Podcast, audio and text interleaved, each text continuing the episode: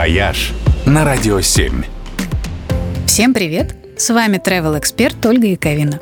Апрель – это не только время возвращения перелетных птиц, капели и зеленых почек. Это еще и единственное время в году, когда Северный полюс становится жилым. Примерно в сотни километров от него появляется дрейфующая ледовая станция Барнео с жилыми модулями со всеми удобствами, где живут ученые и туристы. Этот самый северный в мире населенный пункт существует всего полтора месяца.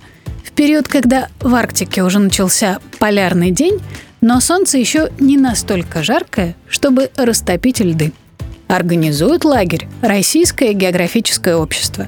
Каждый год э, его сотрудники находят подходящую льдину неподалеку от полюса и спускают туда на парашюте трактор. Он расчищает взлетно-посадочную полосу, и грузовой самолет привозит оборудование и палатки.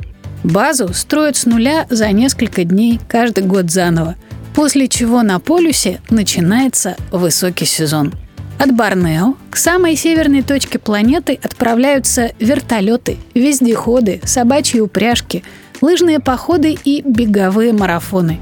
Можно даже совершить прыжок с парашютом прямо на Северный полюс – Обычно туристы проводят на Борнео одну или две ночи. И помимо посещения полюса им предлагают подледный дайвинг, полеты на воздушном шаре, ледовый футбол, баню с купанием в проруби и познавательные лекции.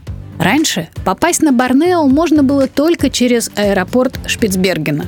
Но с этого года туда планируют наладить регулярные рейсы из поселка Хатанга на Таймыре – где как раз заканчивают строить новую взлетку и гостиницу. Все это сделает туры на Северный полюс дешевле и проще в логистике. И если вы давно мечтаете о таком путешествии, то очень может быть, что теперь все получится. «Вояж» только на «Радио 7».